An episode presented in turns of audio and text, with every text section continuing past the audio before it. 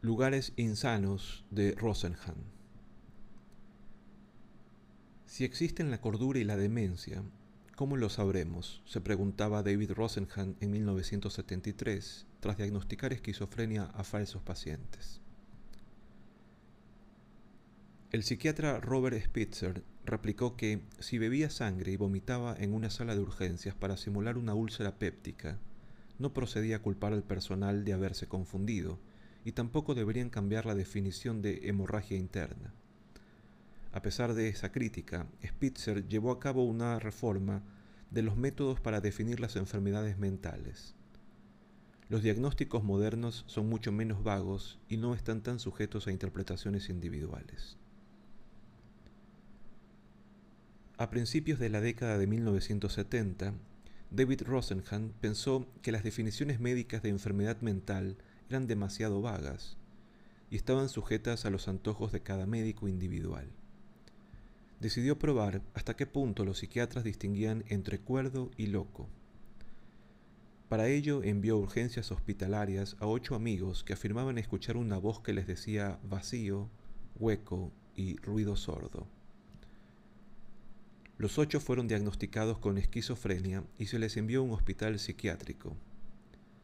En ese momento, siguiendo las instrucciones que les había dado Rosenhan, empezaron a actuar con normalidad y afirmaron que las voces habían desaparecido. Los pseudopacientes permanecieron ingresados en algunos casos durante semanas, mientras el personal interpretaba el comportamiento normal como parte de su enfermedad inexistente.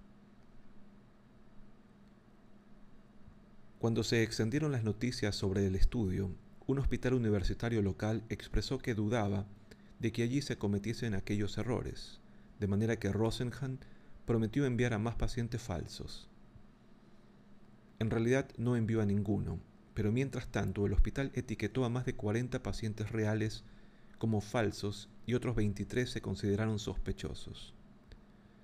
El impacto del estudio que llevaba el provocador título de Sobre estar sano en lugares insanos, minó la confianza de la profesión médica y llevó a un nuevo sistema de diagnóstico que depende de listas de control y estudios científicos que ponen a prueba la fiabilidad con la que los psiquiatras los utilizan.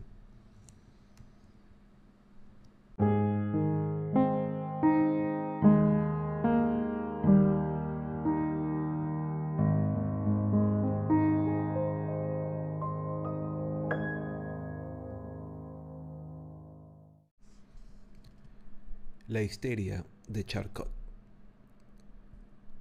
Algunos síntomas físicos graves, como la ceguera y la parálisis, podrían estar provocados por la mente subconsciente, que bloquea el acceso a funciones cerebrales esenciales. La neurociencia moderna sugiere que los síntomas histéricos o psicogénicos podrían estar provocados por los lóbulos frontales que impiden otras funciones cerebrales.